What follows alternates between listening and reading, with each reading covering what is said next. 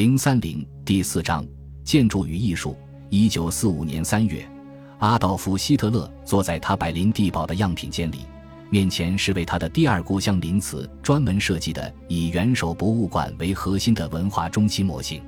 希特勒转头对帝国安全办公室主任恩斯特·卡尔滕布伦纳说：“亲爱的卡尔滕布伦纳，如果你我都不相信我们在战争胜利后会一起建设这个新林茨，我今天就饮弹自尽。”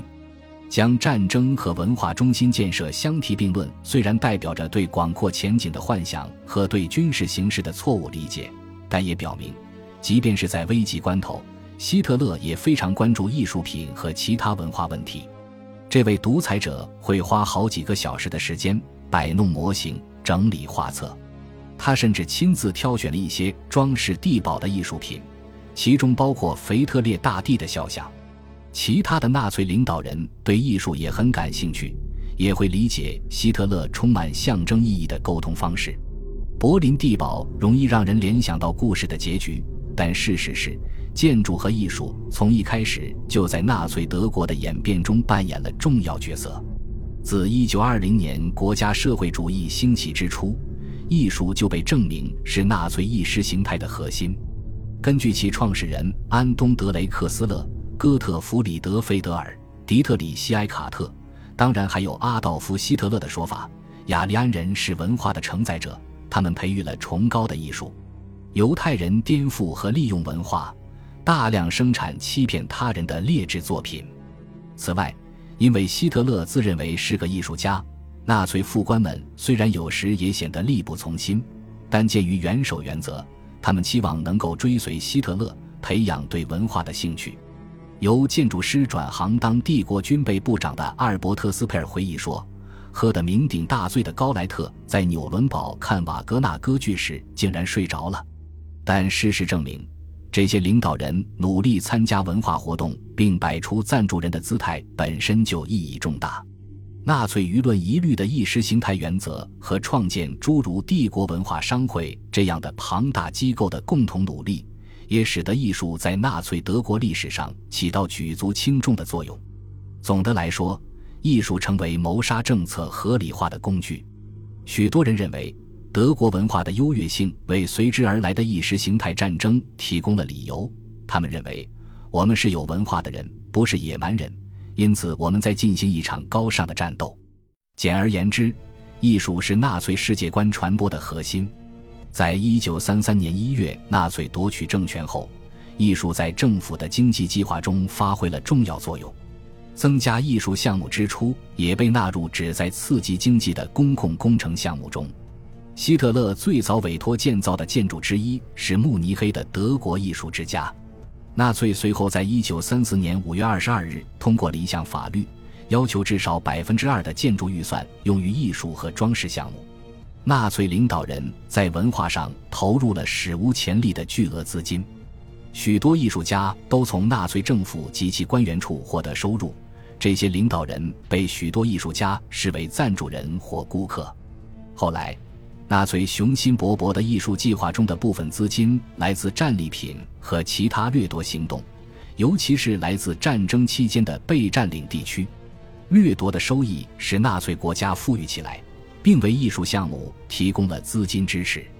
位于林茨的元首博物馆计划收藏从欧洲各地掠夺而来的画作。建筑师阿尔伯特·斯佩尔和领导林茨特别项目团队的赫尔曼·吉斯勒从国家资助的盗窃活动中获得资金支持。用历史学家罗伯特·埃德温·赫兹斯坦的话来说，艺术也成了纳粹希特勒赢得的战争宣传活动的核心组成部分。在迅速建立了对几乎所有媒体的统治之后，新领导人使得大多数德国人民相信政权会推进国家利益。越来越多的人接受了纳粹思想，尤其是关于犹太人和其他民族问题、关于民族主义和责任感问题。当然，对希特勒的崇拜也与日俱增。在一九三八年十一月的水晶之夜这一具有分水岭意义的事件之前。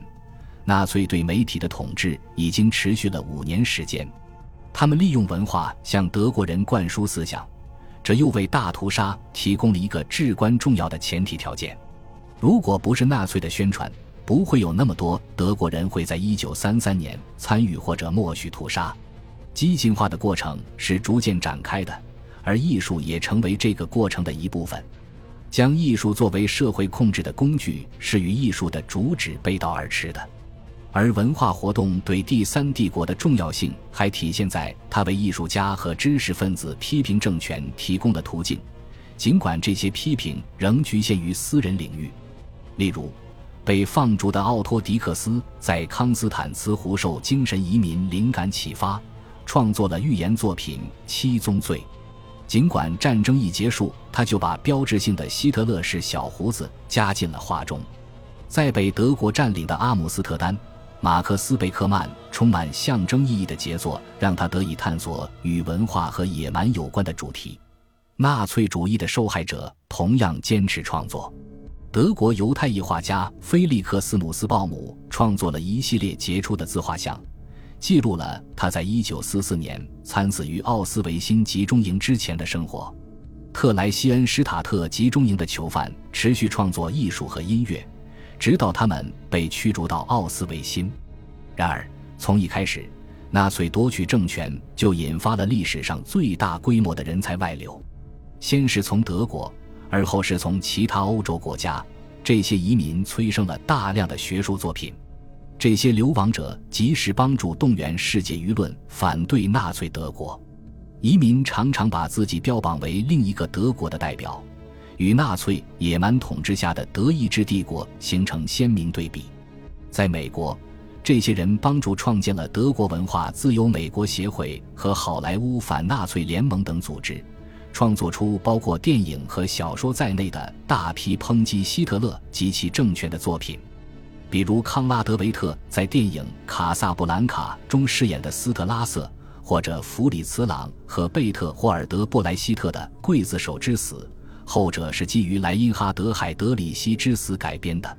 小说则有托马斯曼、埃里希玛利亚雷马克和安娜瑟加斯等人的作品。可以说。这些移民揭露希特勒政权邪恶本质的努力，帮助了罗斯福总统说服美国国会在一九四一年十二月对德宣战，并采取了抗德优先的政策。希特勒把学术人员削减了约百分之四十三，人才的离去代表着人才流失，这显然为二战期间和战后的轴心国带来了损害。阿尔伯特·爱因斯坦。汉斯·贝特和利斯·麦特纳等犹太科学家的离开，以及对犹太科学的普遍蔑视，导致德国无法先造出原子弹。在杰出的艺术作品中，就可以看到上述主题本身。以一系列最杰出的艺术作品为例，在此重点关注个人艺术领域：建筑、视觉及造型艺术、音乐和文学。鉴于戴维克鲁在本书中对摄影和电影的探讨。本文不再讨论这些领域，撇开领域不谈，人们可以谈论官方和非官方文化，尽管它们之间的界限往往是很模糊的。为了讲述更完整的第三帝国文化史，有关艺术的讨论将包含官方领域和非官方领域。关于非官方文化，我们应该认识到，尽管当局的管控不断升级，比如1935年将犹太人驱逐出帝国文化协会。一九三六年禁止艺术批评，禁止从事个人职业，而且自一九三七年起，这些现象变得更加普遍。但纳粹德国的艺术仍然具有较大的独立性和较少的强制性。恭喜你又听完三集，欢迎点赞、留言、关注主播，主页有更多精彩内容。